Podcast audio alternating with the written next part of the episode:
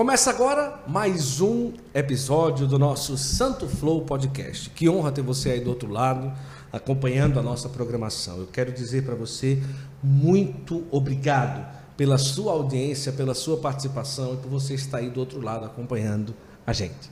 Antes de apresentar o convidado de hoje, que é muito especial, eu quero convidar você a sentar nessa mesa. Estamos na, em mais um episódio da nossa temporada São Paulo, diretamente do Catequistas Brasil que está oferecendo e permitindo que nós estivéssemos aqui, gravando o Santo Flow aqui, em pleno acontecimento do Catequistas Brasil.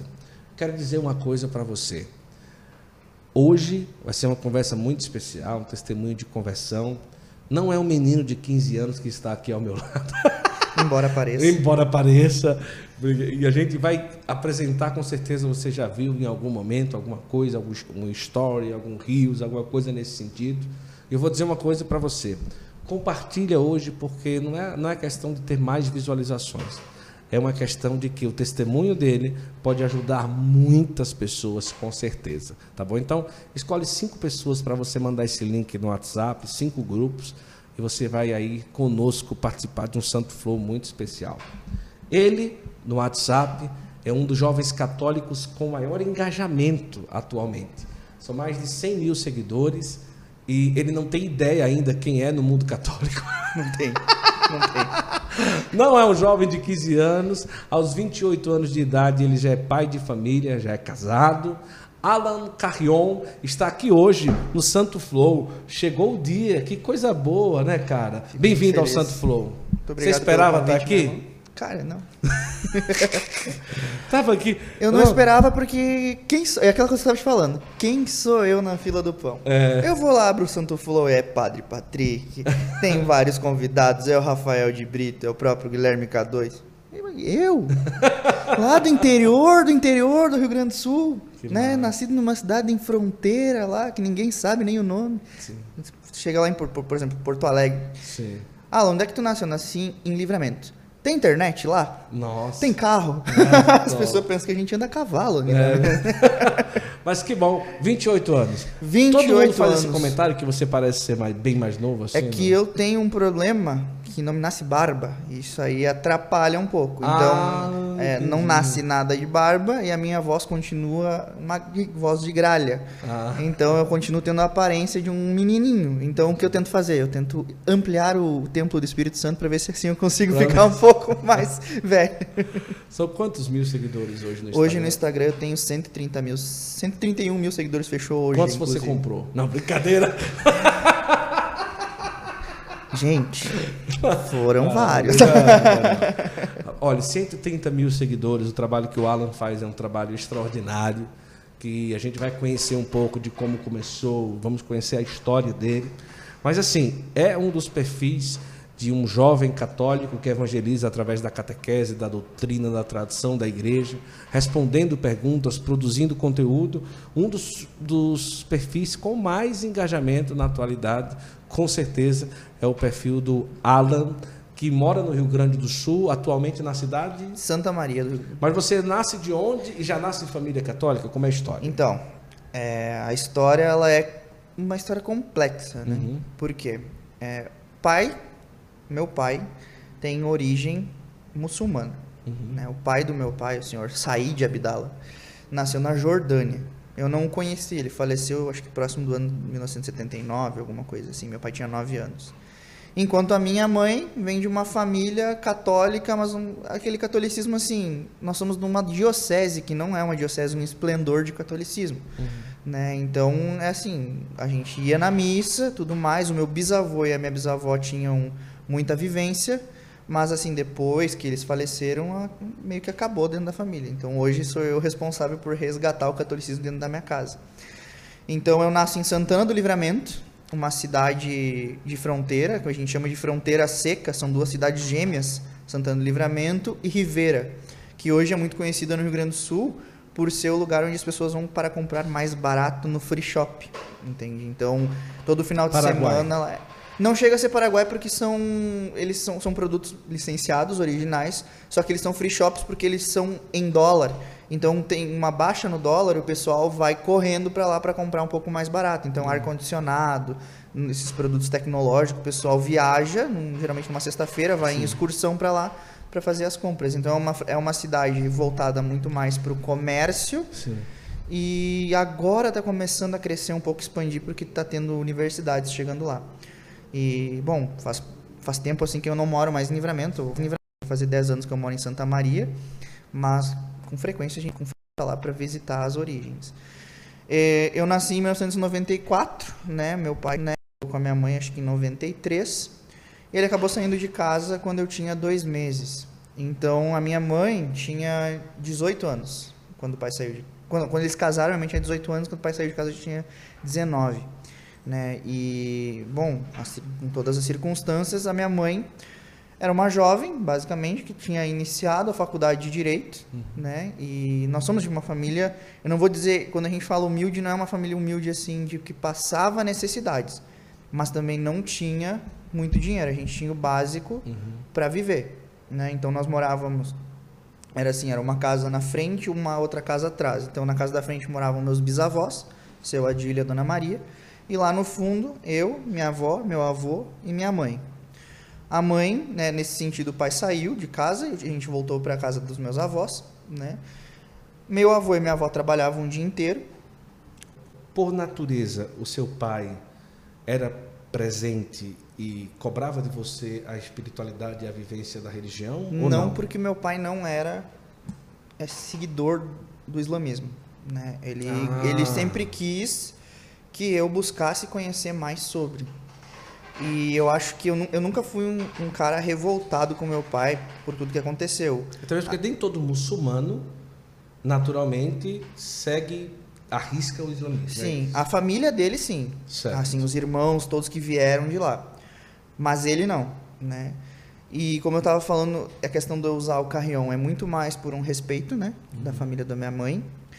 E porque o pai, ele saiu, né, de casa por um uma circunstância que não é legal, né? Ele acabou se envolvendo, na, é, acabou deixando a minha mãe por outra uhum. mulher e tudo mais, que que a outra mulher engravidou, da minha irmã, tudo mais, beleza.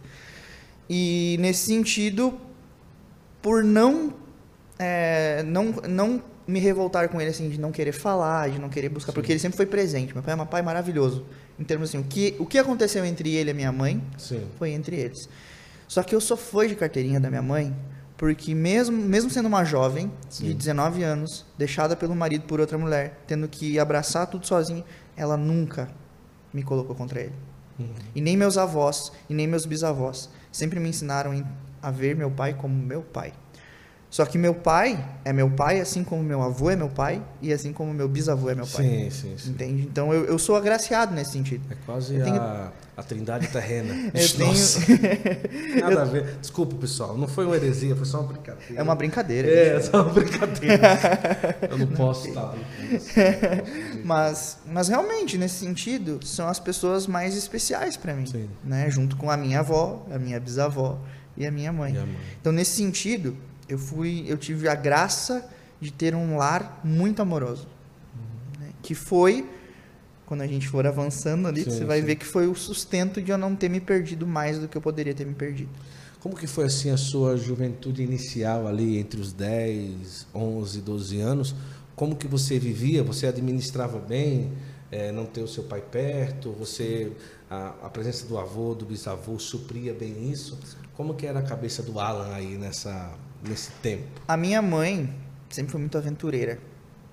E mãe não quer deixar o filho ir sair para viajar. Então eu sempre fui o companheiro da minha mãe. Tanto que a minha avó, por parte de pai, sempre diz: a imagem que eu tenho da tua infância, eu tô com uma mochilinha nas costas. Ah. Então, por exemplo, quando eu fiz cinco anos, a minha mãe achou que conseguiria uma, uma oportunidade de vida melhor em Curitiba. E aí eu fui e ela me levou junto. Então foi a primeira vez que eu saí. Até os cinco anos é aquela questão. É, eu era profundamente católico e eu costumo dizer que eu amava muito mais a Deus nessa fase da minha vida do que hoje. Olha só. Por quê? Porque é, é o amor genuíno, uhum. né? O amor puro de infância. Então, como eu fui criado pelo Bisa e pela Bisa, é, de tarde eles, eles eram muito envolvidos em pastoral. Né? O Bisa era ministro extraordinário da Eucaristia, a Bisa era do coral das vovozinhas lá que uhum. cantava na missa. Fui batizado na paróquia Santa Terezinha, e isso faz todo sentido no, na minha história, no, no que for, a gente for contando, né? E, e eles eram muito ativos, então, coisas da minha infância, assim, que são engraçadas. Primeira delas, eu tinha um profundo amor por Jesus na cruz. Eu não sabia o que era paixão de Cristo Sim. nem nada, mas eu amava ver um crucifixo. Eu não podia ver um crucifixo. Eu esperava o ano inteiro pela Páscoa, mas não pelo domingo de Páscoa, pela Sexta-feira Santa. E, pelo, e por poder fazer a via sacra com os meus bisavós. E a história mais bizarra que a minha mãe conta é que uma vez eu desci as escadas chorando e ela perguntou: Por que tu tá chorando, Alan? Porque meus primos não querem brincar comigo. E, tá, mas e por quê? É porque eu quero brincar de via sacra. Ah, claro que ninguém. Brincadeira aí, sadia. Pessoal, Vocês não querem me crucificar um pouco ali? Vai, pessoal, tô aqui pronto. É, é, Já trouxe os pregos. Tu dizes. E eu brincava de via sacra sozinho. Querendo ser Jesus. Eu, eu na época, né, é, eu sei, eu não sou tão velho, mas Sim. também não sou tão novo. Então, na época não existia DVD. A gente, para olhar filme, ou era esperar passar na Globo ou outro, ou outro canal, ou alugar fita VHS. Então, a minha diversão, todo, toda criança gostava de ir nas locadoras para ver as capas dos desenhos, né? Eu gostava de ir para ver as capas para ver se tinha Jesus na cruz nas... e eu alugava, muitas vezes eu fazia minha avó, minha uma tia, alguém alugar uma fita da vida de Jesus. E eu avançava toda a fita para olhar a crucificação, né? Então foi assim que eu fui crescendo, sabe? Nesse, eu tava contando no off ali que o, meu, o primeiro CD que eu ganhei na minha vida foi o CD do Padre Marcelo Rossi, Músicas para Louvar o Senhor. Sim, né? Erguei as Sim. mãos. E então assim eu fui crescendo. Só que, né, ao mesmo tempo eu fui embora de livramento. Com cinco anos fui para Curitiba. Aí não deu muito certo, a minha mãe continuou lá e ficou mais dois meses porque precisava se desvincular do trabalho e eu voltei para morar com os meus avós. E Passou um tempo, minha mãe de novo quis ir embora. Aí nós fomos para a capital, Porto Alegre. E aí quando a gente foi para a capital, ali com os meus sete anos, ali basicamente eu ainda tinha a, a vontade, o amor de, de, de querer estar na igreja. Sim. Até esqueci uma história, tem outra história engraçada. Primeira vez que eu fui com, com, confessar, para a primeira comunhão, quando eu fui fazer, eu tinha uns 10 anos. Né? eu era o nerdzinho da, da catequese. Sim. Né? Eu gostava era, de estudar? Eu, eu, já gostava de, de saber as coisas de Jesus. Eu sabia tudo sobre Jesus, principalmente sobre Jesus na cruz. era especialista. É, era especialista. eu sabia todas as estações de cor. de sabia, cor, sabia. Cara, a miss, e tem, assim, tem, um, tem um DVD, na época, uma fita, que foi do, da filmagem dos 50 anos de casado dos meus bisavós. Então fizeram uma filmagem na missa e uma filmagem na na festa. Na festa. E na missa eu sabia todas as músicas, né? Eu sabia o ato penitencial. Tinha um que eu lembro, o Senhor é santo, ele está aqui. E apare... eles filmavam eu assim com as mãozinhas levantadas e tudo mais. Né? Só que tinha uma parte da missa que eu ficava enfurecido. A comunhão. Ah, é? Porque eu não podia comungar. Ah. Tinha um padre, eu lembro dele, Padre Emílio. Se o senhor estiver vivo ainda e estiver acompanhando, um grande abraço. Quando terminava a missa, ele na sacristia ele me dava uma uma partícula não consagrada para eu achar que eu tava pra parar como, de chorar. Eu, eu, não chegava a chorar eu ficava brabo. Ah. então duas coisas que eu fazia eu ficava brabo e eu queria cantar parabéns no microfone da igreja. Duas coisas que eu gostava de fazer. E aí eu não tinha pecado para contar na minha primeira confissão né? Eu que vou contar que eu desobedeci minha mãe? Sei lá né? Então então eu cheguei ali e pá padre né, o que eu lembro da, da que eu posso contar para o senhor é que uma vez eu tava acompanhei minha bisavó na, na fila da comunhão e a hora que o padre foi entregar a comunhão para a bisa, eu fui correndo, peguei a hóstia e comi. Nossa! que menino danado! E aí, por isso que eu digo, eu tinha um amor profundo por Jesus, uhum. tanto que, a, a, não sei se as senhorinhas também, amigas da minha bisavó, ainda são vivas, mas ela, eu lembro também de que muitas vezes elas ficavam contando de forma assim meio que a, a admiradas que eu dizia ah eu tenho minha mamãe aqui na terra e tenho minha mamãe que está lá no céu e o papai que está aqui na terra e o papai que está lá no céu então eu lembro disso assim eu não sei como é que eu tenho essas memórias Sim. porque eu tinha 4, 5, 6 anos é, muito pouco mesmo né? e eu lembro disso como se fosse hoje se eu, se eu fechar o olho e tentar lembrar é doce eu sinto o estar ali com sim, ele sabe sim. Eu sinto muita saudade do meu bisavô. E o meu bisavô é a peça central de tudo isso. de eu estar aqui, de eu ter passado pelos piores momentos da minha vida, é, foi por ele. Por quê? Como eu te falei, a gente viajando tudo mais, e aí, como eu era o, o dengoso da casa, é, a minha mãe precisava em Porto Alegre trabalhar e não queria me deixar sozinho. Então, convenceu meus avós a irem morar conosco lá em, em Porto Alegre. Meus, é, ou seja, meus avós saíram da casa do meu bisavô e da minha bisavó e vieram para cá. Alugaram os fundos lá e tudo mais.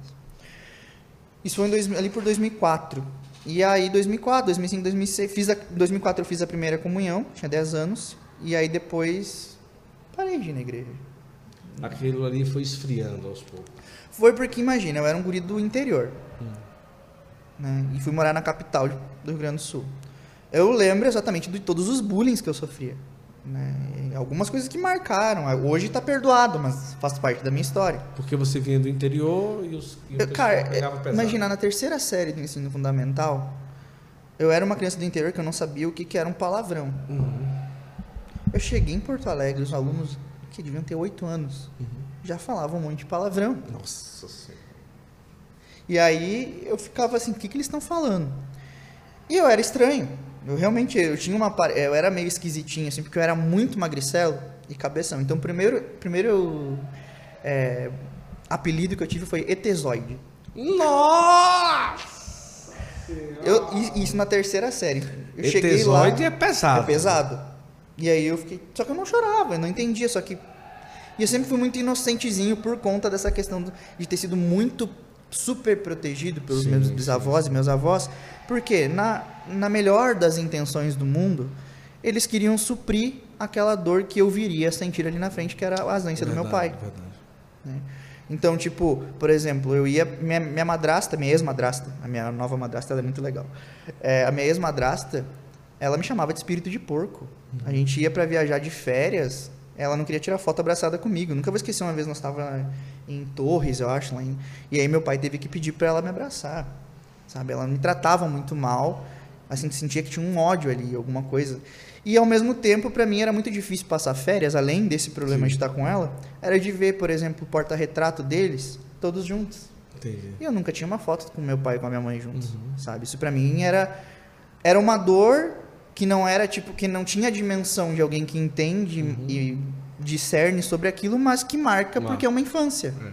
né? Então, tipo, por exemplo, eu não gostava de ter férias, porque eu tinha que ir para livramento.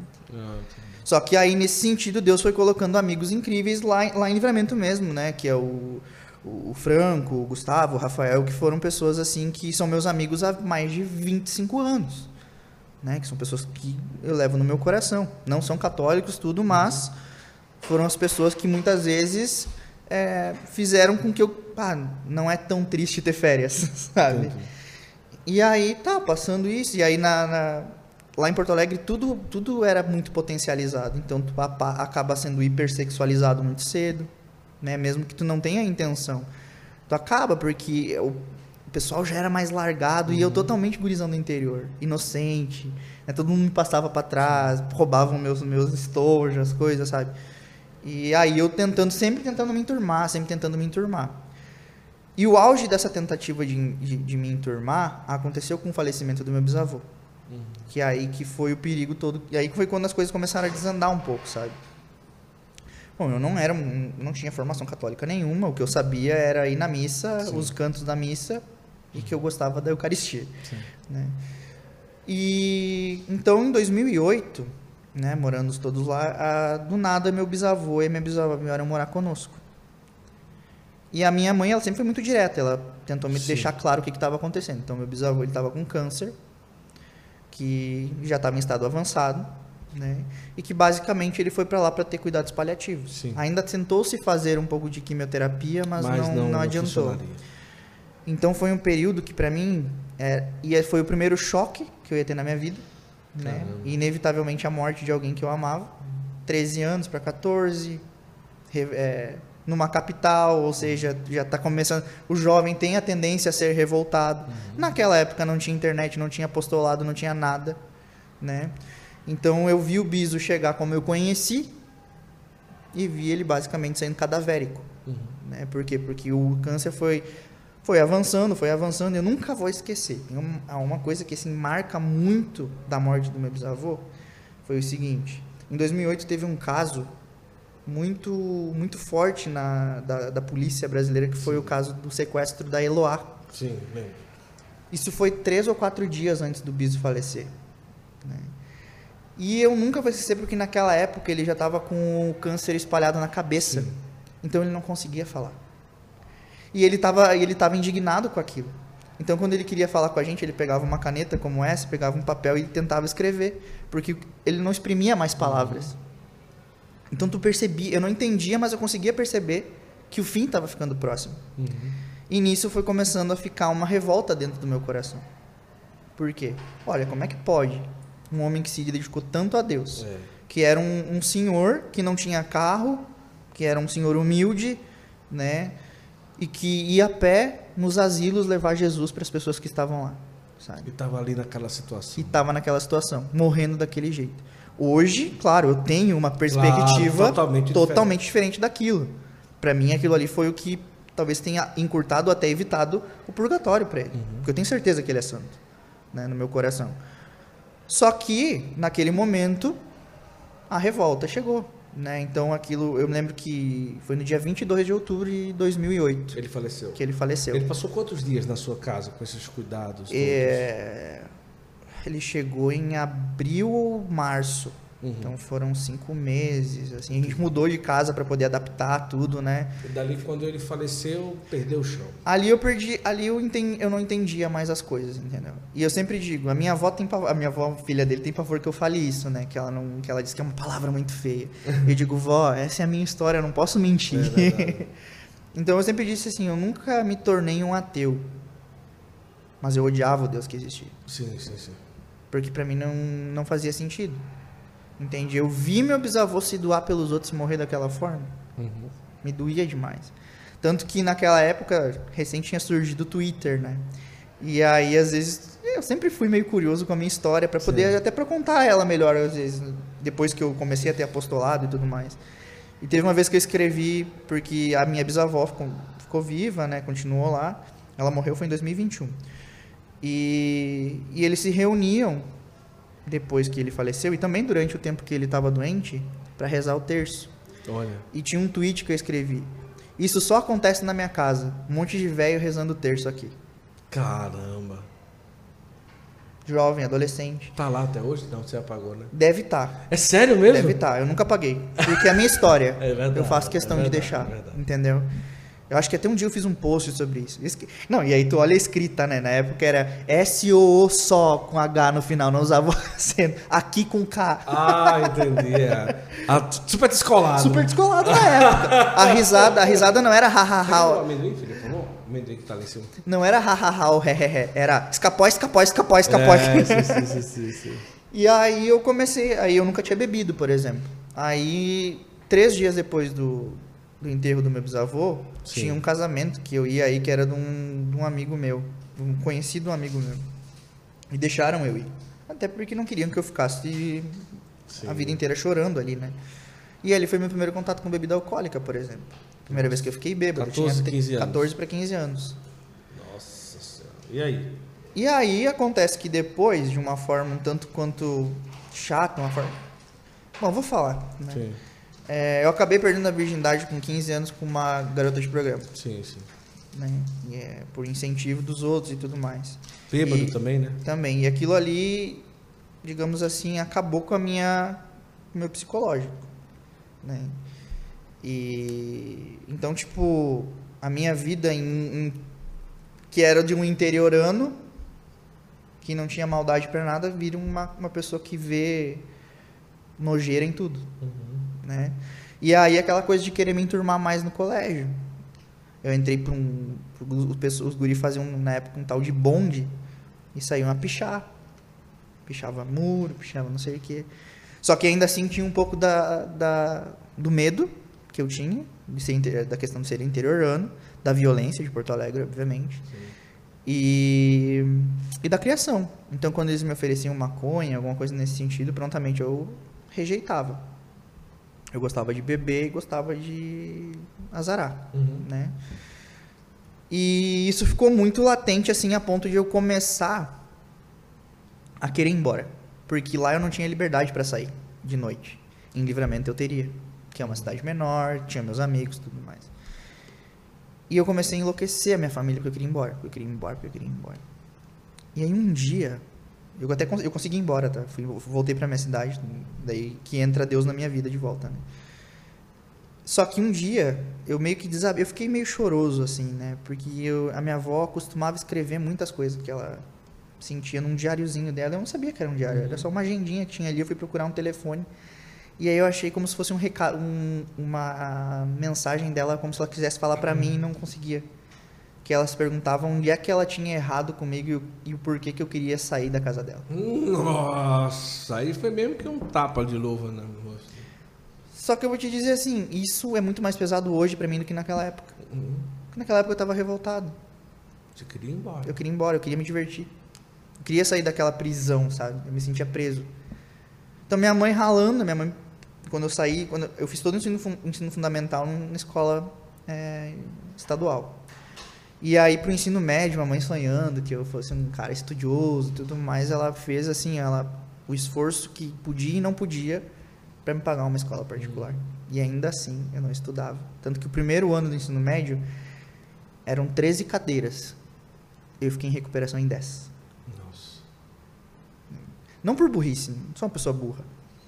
Mas não, não, não que quem vá mal no colégio seja burro, mas que tenha dificuldade. Eu não tinha dificuldade, não, entendeu? É só, é só uma forma, expressão de falar. E aí, ali eu percebi, cara, eu preciso ir embora né? A minha mãe entendia e ao mesmo tempo não entendia. Ela, Mas você pensava... ela, ela queria que eu ficasse perto dela, né? sozinho? É que meu pai morava em Livramento, né? Ah, aí eu iria morar com a mãe do meu pai, minha avó. Ah, entendi. E aí, bem na... e aí você começa a perceber o dedo de Deus. E aí entra uma coisa que vai nortear a nossa conversa a partir de agora, uhum. em questão de testemunho. Deus comigo só fala no detalhe. Uhum. Eu não sinto, eu não vejo, uhum. Vejo quando está na Eucaristia, Sim. uma adoração santíssima. Sim. Mas coisas extraordinárias, assim, hum. coisas que às vezes tu ouve num testemunho, de sim, ver, ouvir uma voz, nunca. Mas nos detalhes, Deus já falou muito comigo. E o primeiro detalhe é, bom, se eu sou mulherengo, Deus vai me pegar por isso aí. Uhum. Aí apareceu uma menina que descobriu que eu ia morar em livramento. E ainda eu tinha o meu amigo, um dos meus melhores amigos hoje, que na época era meu cunhado, começou a, começou a falar: não, vamos fazer o CLJ, vamos fazer o CLJ, vamos fazer o CLJ. E aí eu tinha uma guria, minha colega, na, lá, em, lá em, em, Porto Alegre ainda, que ela era muito da pá virada. Assim, ela era muito louca. E uma vez ela tinha me convidado para ir para um retiro. Então a imagem que eu tinha de retiro era de que era tudo uma putaria. Sim, sim, entendeu? Sim. E eu digo, quer saber? Vou lá, vou lá, vou lá pegar a mulher. Nossa. Foi a minha... Eu digo, tá. Fui. Deus falou comigo ali pela primeira vez. E aí eu conheci uma banda que acompanha a minha vida até hoje. Quero deixar um abraço para todos eles, que é a banda Rosa de Saron. Show. Né, que nunca vou esquecer. A primeira vez que eu vi uma propaganda deles, eu não era católico, ainda estava na fase revoltada. Tava a Som Livre tinha tinha lançado eles, né? E tinha a música lá do Sem Você. Uhum. E eu, eu sempre fui meio apaixonado. Eu me apaixonava por uma menina a cada cinco dias. cada semana eu tava sofrendo por amor, uhum. né? Por um amor diferente. Aí eu, ah, sem você, para quem que eu vou dedicar essa música?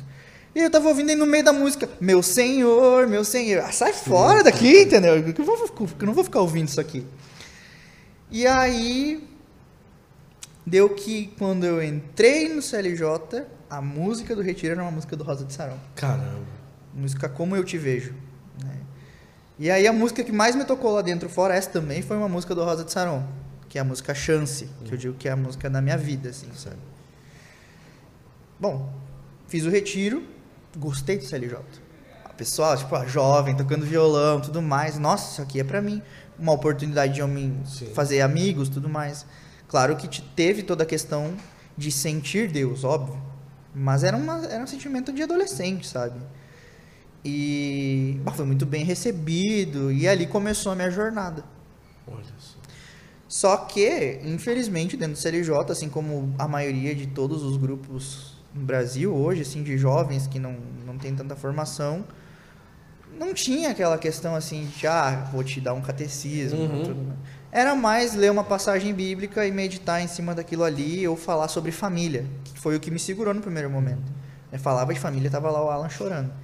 É, eu sempre eu até fiz um story esses dias. Olha que o Alan, o chorão do CLJ tá em Aparecida hoje. E eu só chorava, chorava, chorava, chorava, chorava. E aí terminou 2010 e a minha mãe me ligou. Tá, nós vamos embora de novo agora. Deu, acabou tua festinha aí? Tá legal? Minha mãe tinha ido morar em Curitiba e eu fui morar em Curitiba com ela. E aí, bah, aí desabou meu mundo de novo. Nossa. Aí sozinho em Curitiba. E aí, olha, olha só o nível de catolicidade que eu tinha, né? Eu não ia na missa porque não era o CLJ que tocava. Uhum. Entendeu? Não era o meu grupo de jovens que estava lá. Então, tipo, não tinha formação. Uhum. Por isso que eu digo que a minha conversão ela vai por etapas. Mas Deus entrou na minha vida naquele momento. No próprio ano de 2010, eu tive uma, uma situação muito parecida com a do meu bisavô. De novo. Só que eu já tinha uma visão diferente Sim. por causa de Deus. Meu primo, 24 anos. Ia em todos os jogos do Inter comigo lá em Porto Alegre. A gente Mas você que era gremista, desculpa. não, Deus o livre. Isso, isso é pior do que ele ter falado das, das, das três pessoas lá, né? Me chamar de gremista é uma heresia muito grande. O, o Dudu, né? O Carlos Eduardo, meu primo. Ele ia em todos os jogos do Inter comigo, assim. A gente ia junto, ele... Ele era, ele, na época ele tinha 24, ele tinha 14, 16, por aí. Um amigão, assim, jogava, chegava... Pra mim, a alegria dos finais de semana, quando tinha reunião de família, era que o Dudu ia lá e a gente ia ficar jogando play. E a gente conversava e tudo mais. Eu nunca vou esquecer, quando o Biso faleceu, que ele foi no quarto, assim, comigo e falou, ah, nosso vozinho se foi, né? Eu, é... Mesma coisa. Um câncer. Desculpa. Nossa! Jovem assim, cara? Um câncer. Não me lembro exatamente onde é que começou, sei que foi pro pulmão, ele teve que tirar o pulmão, tudo, e acabou não resistindo. Óbvio que eu chorei, me desesperei, mas ali eu não me revoltei com Deus. Ali eu não me revoltei com Deus. Então Deus já me preparou para algo maior que viria a acontecer. Isso você tava com 15 anos já? cara? 15 para 16, foi em 2010. Eu sempre eu não consigo exatamente saber a idade porque eu faço aniversário no final do ano. Ah, tá. Então é sempre tipo é como se eu tiv- é como se eu fosse 95, mas com um ano um mês a Entendi, menos entendi. né? E aí aconteceu isso, e aí fui pra Porto Alegre, já tava triste e tudo mais. Tive um colega muito legal, assim, que não era da vida louca, só que ele fumava maconha. E a gente saía junto e me oferecia. Eu digo, nah, cara, não rola, assim. Aí comecei a namorar, não a minha esposa, mas outra, outra moça, né? Não fica com ciúme, amor, tá? É, comecei a namorar, tudo mais, e, e aí eu precisava voltar para livramento. Eu precisava achar um jeito de voltar para livramento. Aí o negócio da minha mãe não deu muito certo em Curitiba, eles voltaram para Porto Alegre. E eu voltei pro colégio que eu tava antes, né? E aí terminou o ano e eu, bah, agora vai começar a pressão para porque era o terceiro ano do médio, né? Eu precisava entrar para faculdade, vestibular. faculdade. É, minha mãe desesperada que eu não queria fazer nada e não sei o que. Eu digo, eu vou ter que achar alguma coisa lá em livramento pra fazer. Porque se eu disser pra minha mãe que eu quero fazer direito na Urcamp, ela vai surtar, porque foi a faculdade que ela fez. E a minha mãe tem um preconceito muito grande com livramento. Faz sentido. e aí eu achei. Ah, Alan, olha aqui, ó. Instituto Federal em livramento. Tem curso de é, sistemas pra internet. Vou fazer. Passei em segundo lugar. Ó, o cara que ficou lá, Ó, rodou. tá um, já, já deu uma crescidinha na vida, né? Passei em segundo lugar no negócio. E pude voltar pro CLJ, pude voltar. Então lá, por exemplo, o que, que aconteceu nesse período? 2011, 2012, 2013. Teve Jornada Mundial da Juventude. Eu vim aqui em Santa Maria, conheci o Léo da Dominus cantando, né?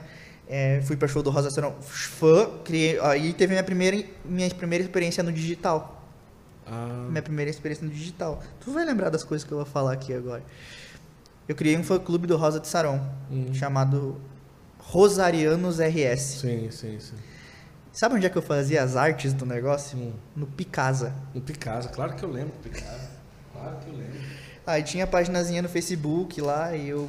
E aí foi, a gente foi pra um show. Pô, zerei a vida, né? Eu entrei em contato com o pessoal, consegui entrar no camarim, levei uma galera. A gente foi em 12. A gente viajou 500 quilômetros pra ir no show do Rosa Sarão. Entramos numa. Nossa. Entramos numa. No, no camarim, tudo. né? Ah, zerei a vida. Teve a Jornada Mundial da Juventude. Teve retiros que foram muito marcantes na minha vida, tudo mais, parará. E aí terminei o curso técnico. E é, tocou o telefone de novo, ó, tá na hora de voltar pra Porto Alegre. Acabou a farra. E aí eu já tinha terminado o namoro, já tinha me apaixonado de novo, outras 59 vezes. Balada todo final de semana, bebida. tudo Eu não vou dizer que eu era um vida louca, porque na verdade eu faço o que basicamente todo jovem Uhum. do mundo faz hoje. né? É. Só que pra época não tinha tanta eh, exibição do negócio, sabe? Então eu fazia as coisas ali nas curtas, tudo mais, parará. E aí voltei para Porto Alegre. E de Porto Alegre eu coordenei um retiro e eu só tinha que ir pro retiro daí. E aí eu já tava, tipo, já, já, já, tinha, já tinha conhecido a renovação, já começar, em Porto Alegre comecei a frequentar grupo, participei da obra Shalom lá também, conheci uma galera legal, fiquei bem aleluiado. né? Eu, sempre, eu sempre vivi minhas emoções à flor da pele. Sempre, sempre. Eu sempre chorava. Segundo, terceiro, eu vi uma pessoa repousando no terceiro enquanto eu já queria repousar também. Tem que ir, né? E aí eu tava lá, fui no show do Tony Allison, repousei, bati com uma cabeça, com a cabeça numa garrafa PET. fui no show do Missionário Shalom, assim, ai, loucão, só que ainda sem informação. Só sentimento, sentimento, sentimento, sentimento. Se me perguntasse o que era castidade, Pra mim, o que era castidade era ah, uma coisa que a igreja criou na Idade Média pra prender o homem. Na minha cabeça era isso. Nossa. Entende? Então, tipo, castidade, o quê? Sai, sai fora. Não vem com esse papo aí. Isso você já estava crescendo, né? Faculdade, já tinha terminado o ensino, o, o médio que é técnico, né? Isso. Mas você chegou a entrar na faculdade depois? Entrei, entrei. Eu passei em Porto Alegre em sistemas para informação. Não? Ah, E aí eu fiz meu primeiro estágio. Tudo isso tem um propósito. Por quê? Porque aí eu vim a conhecer nesse retiro a mulher que hoje é a mulher da minha vida, né? a Ticiane. Primeira vez que eu vi a Ticiane, eu falei assim, não vou com carta dessa guria. não vou, sei lá. E no retiro, fui lá e rezei na, pela vida dela. Por quê? Eu não sabia, eu não sabia nada da vida dela. E aí algumas coisas vão começar depois a, a- a aparecer. Sabia nada da vida dela, nada, nada, nada. Cheguei assim, ah, Deus, Deus fala no meu coração assim que tu tem um problema familiar e que tu precisa te reconciliar, alguma coisa nesse sentido. Ela, ela que me contou porque eu não lembro, né? E que a- depois no meio do retiro ela agradeceu pelo que eu falei pra ela. E ali eu ah, interessei nela, né? Fiquei tipo E pra mim ela era, um inat- era inatingível, assim, eu falar com ela, sabe? Depois. Até porque eu ia pra Porto Alegre, ela morava em Santa Maria já, ela passou na faculdade. Aí tá, beleza. Aí cheguei, voltei pra Porto Alegre, mandei uma mensagem pro Jonatas, que é o meu. que é o padrinho do, do meu casamento, né? Tu não quer fazer meus lados com a Tice? Uhum. E ele, não, sai fora, cara. Então eu vou, vou Até falar pra. então aí você caminhava na igreja, mas ainda nada muito mais forte. né? E não tinha apostolado, né? Não era aquela coisa. Não tinha alguém que fazia um vídeo falando sobre castidade. Uhum. Eu não sabia o que era um catecismo, Guto. Eu tinha lá a paginazinha do Rosa de Sarão, que eu ficava alimentando, falando das coisas. Uhum. E tinha meus amigos, que faziam exatamente a mesma coisa que eu fazia, Sim. sabe? Então, conheci a Tice e tudo mais, parará. Queria falar com ela e não sabia como. Eu sou muito tímido. Pode não parecer, mas eu sou. E aí, como é que eu vou falar com essa guria? Ela mora lá em, Porto, lá em Santa Maria, eu tô morando aqui em Porto Alegre. Aí meio que desisti da, da ideia, sabe? Aí um belo dia, eu queria um celular novo, porque eu queria ter o Tinder. Caramba. Eu queria ter o Tinder. Porque eu tinha um Windows Phone que não, não Uhum. tinha aplicativo pra nada. Então não tinha Snapchat, não Sim, tinha não nada tinha. assim, não tinha. E aí fui pra comprar o celular. Só que eu, precis- eu não tinha cartão de crédito, eu pedi, mãe, não posso comprar no teu cartão? E ela, sim, a gente, a gente vai amanhã comprar. Aí ela mandou uma mensagem, mano, não tem como a gente ir hoje? Porque eu preciso, porque amanhã eu não vou poder. Eu digo, claro, vamos. Aí fomos no shopping. Como eu falei, eu sou um colorado fanático. Andando no shopping assim. Eu olho e vejo um baixinho caminhando assim, tum, todo, engan- todo desengonçado. Eu olhei, mãe, é o D'Alessandro, é o D'Alessandro, quer tirar uma foto, quer tirar uma foto. Tirei uma foto com o D'Alessandro. O jogador do O jogador do. Inter, é. Aí, quando eu chego em casa, postei a foto e tudo mais no celular novo já. Eu vejo uma mensagem no, no meu Messenger. Não acredito que tu tirou uma foto com o Dali. Aí eu olhei o nome assim, Ticiane. É, ó. Ah, agora veio. Isso foi dia 5 de agosto de 2014. Olha só. Dia 23 de agosto a gente já tava namorando. Caramba! 23 de agosto. 23 de agosto. 23 de agosto. Deu? Ah, não, 23 de setembro, que é o Padre Pio, né? 23 de agosto, tá, tá, tá, desculpa. 30 de agosto, 31 é, é, é São João Bosco. Não tem nada a ver. 23 de agosto já 23 estavam de agosto namorando. a gente já tava namorando. Você considera que a sua conversão mais madura se dá na caminhada, você já com ela? Já com ela, com certeza. E ela é peça-chave. O que, que aconteceu?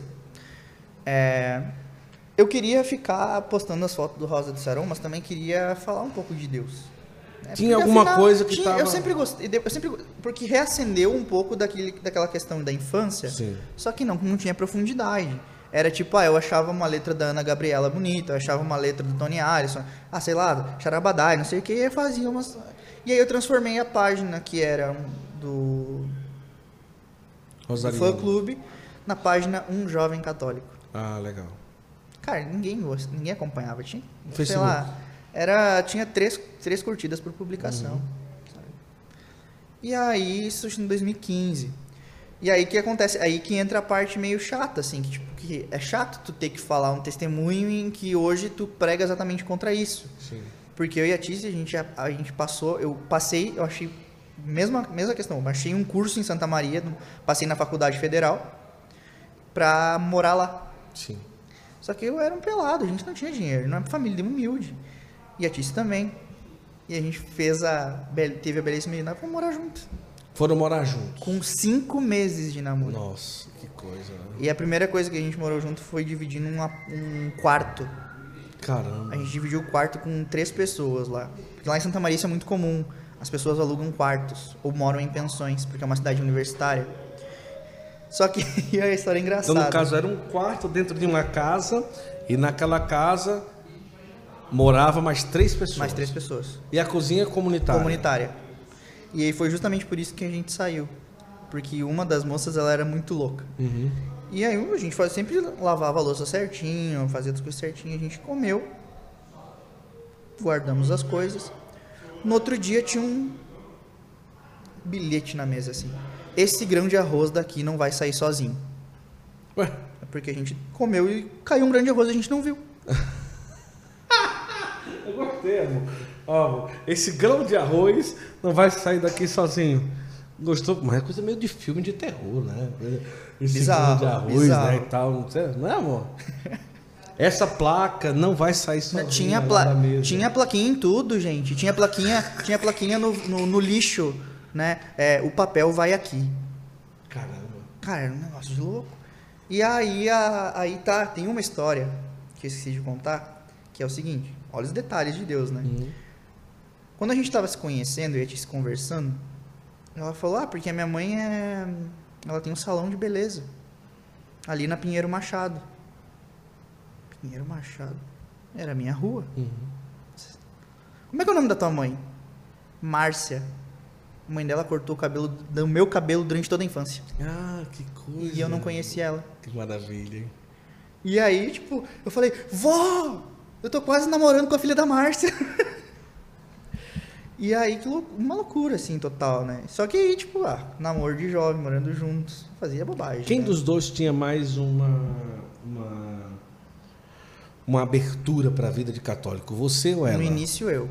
É que, assim, a Tis tem uma vida muito parecida com a minha, no sentido com relação com o pai. Muito difícil. Só que o pai dela, mesmo sendo assim, teve muito problema com a questão do. É, a Tice não, não se identificava com o que ele fazia, porque ele era católico e tudo mais.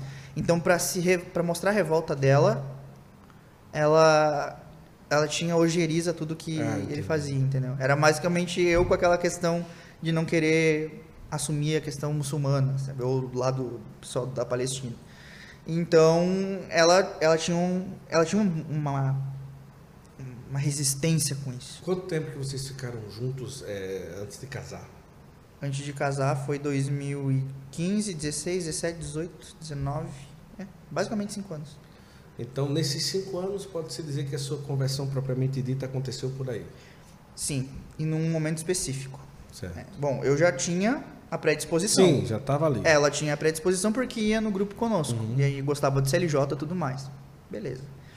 Aí um belo dia, um casal de amigos nossos nos convidou para ir num retiro de carnaval, isso em 2017. E a gente não tinha um centavo para ir. E a gente conseguiu para ir num dia só. Uhum. E aí que Deus fala nos detalhes. Porque era o dia que a gente precisava ir. Uhum. Pregador, não vou lembrar o nome, não vou lembrar nada assim. Eu só lembro que ele falou. pra- O que marcou para mim foi isso, né? Você é o resultado das suas escolhas. Ou seja, para mim era uma, era uma resposta de dizer: eu preciso parar de culpar o meu pai, todas as, as questões da minha Uhum. infância, pelas bobagens que eu tô fazendo. Então aquilo para mim caiu como um raio. Uhum. E pra ti se caiu o negócio da gente morar junto. Caramba. Só que a gente não tinha o que fazer, Guto. Se a gente fosse tentar morar cada um num apartamento diferente, a gente não ia comer. Sim. Porque já era difícil. Quando a gente conseguiu o segundo apartamento, a gente dividia o apartamento eu, Tice e os cupins. Pensa só, a Tice, ela tinha passado, ela, é enferme, ela fazia enfermagem na Universidade Federal lá, Uhum. e ela tinha uma bolsa de grandiosos 200 reais. Nossa. E aí, lembra que eu falei que eu fiz o técnico? Uhum. Aí tá, beleza, fiz o técnico, consegui um emprego meio turno numa agência de publicidade. E eu só era pra editar site. E aí, cara, eu comecei a cansar da faculdade. Cansar, assim. E aí tinha dois editores de vídeo lá. Saíram os dois. Uhum. E eu cheguei assim, Armandinho. Eu tô pensando em sair da faculdade. Se eu sair da faculdade, tu me emprega turno integral e eu edito o vídeo pra ti? Cara, sabe qual era a minha experiência com vídeo? Hum, Nada. Movie Maker. Igual a minha, quando eu editei vídeo também. Movie Maker. Movie Maker. Aí eu cheguei assim, abri o Premiere. E ele falou assim, ó. o teu contrato CLT, por Sim. enquanto, é quatro horas. O que eu vou fazer contigo aqui é um- uma experiência. Porque se não der certo, se não der certo, se eu te efetivo agora para as oito, eu teria que te demitir. Sim. Caso não der certo. E eu não quero fazer isso. Um grande abraço para Armando, é um pai para mim. E aí eu digo, não. Beleza. Em uma noite aprendeu o Premiere. Cancelei a faculdade. Caramba. Cancelei a faculdade. Lembra que as minhas artes eram feitas no Picasa, né? Sim. Beleza. Aí, primeiro job que eu tive que fazer nesse período de experiência, coisa simples. Trabalho para a prefeitura de Santa Maria. Nossa, caramba. Saí para filmar, voltei para editar. Aí editava junto com uma responsável da prefeitura ali. né? Terminou, ela falou assim: "Muito bom". E eu assim: "Obrigado, Deus". isso foi um pouco antes do retiro, isso Sim. que eu vou falar, tá? Por que eu tô fazendo esse preâmbulo? Porque ali Deus me deu, se não fosse o curso técnico eu não teria aquele emprego. Sim, sim, sim. E por ali, foi dentro daquela agência que é um jovem católico basicamente nasceu. Porque eu via os meus colegas trabalhando em Photoshop Sim. e eu ficava assim, tipo, eu acabava o que fazer. Aí o Armando saía, aí eu chegava, ô, como é que abre um arquivo no Photoshop? Ô, como é que se faz isso aqui no CorelDRAW? Uhum. Por isso. E, e é um jovem católico, nada mais é que as tentativas de acertos e erros Sim, sim. de eu no design. Tu olha o primeiro logo do jovem católico, tu faz assim. Meu Deus. E aí, só que assim, eu era um jovem católico que de católico não tinha nada, só postava frase, né? Aí esse dia de 2007 ca- era um retiro de carnaval. Nós morávamos juntos, tudo mais, né? E aí eu comecei a entender muitas coisas. E a, e a gente chegou, desse único dia, a gente chegou um na frente do outro em casa e falou: ou a gente vira católico, ou a gente termina o namoro, se caso você seja católico, ou a gente para de ir na igreja. O que que tu quer? Eu quero ser católico e quero estar contigo. E ela falou assim: então nós, vamos, nós não vamos mais dormir junto. E aqui dentro dessa casa nós somos duas pessoas que dividem apartamento. A gente só é namorado lá fora. Sim. Cara, aí, começou, aí eu comecei a entender o que que é renúncia por amor. Sim. Eu digo, tá, a gente comprou uma cama junto. O que a gente tinha assim de nosso era uma cama e o guarda-roupa, que era Sim. nosso. O resto era tudo doação de sobra. Uhum. Então tinha um sofá-cama na sala que já não tinha mais espuma. Sim, era basicamente a, O a pano. madeira. O pano e a madeira. e o pano é madeira. E um colchonete. Caramba. Que colchonete sabe o que que é? Nada mais é que dormir no chão com Sim, um pouquinho de conforto, sim, né? Conforto nenhum. Nenhum, né? é. O mais confortável que tinha ali era o travesseiro. Sim. E aí eu falei, então tá. Então, até a gente casar, o sofá-cama é a minha cama. E quando tu for no banheiro, não vou ficar perto, vou ficar Certo. fora. E era louco, assim, cara, a gente não tinha nada. Nada. Assim, tinha uma, uma mesa que tu encostava o joelho na, na mesa que caía cupim e caía felpa de madeira. A louça tu tinha que lavar e contando, basicamente a conta gotas, porque se saísse um pouco mais de água, a graxeira vazava. Sim. Deixava um, um cheiro insuportável que ficava três dias dentro da casa. Uhum. Não construíram um, um prédio na frente da minha janela, então não entrava sol. Pensa numa casa mofada. Caramba. A gente ficou três anos ali. Porque o aluguel era 350 reais. Uhum. 450, não lembro exatamente quando. Era o que dava pra pagar. E aí, nesse tempo, aí eu tava lá com a minha página, né? E aí uma vez eu, eu a página do nada resolveu crescer. Por quê? Porque eu fiz um post que era assim: o que Maria representa pra você? Uhum. O que Maria representa pra você? E aí eu comecei, pela primeira vez na vida eu sofri ataque protestante. Ah, tá. Só que eu não sabia responder. Não tinha base nenhuma. Aí agora eu vou ter que estudar.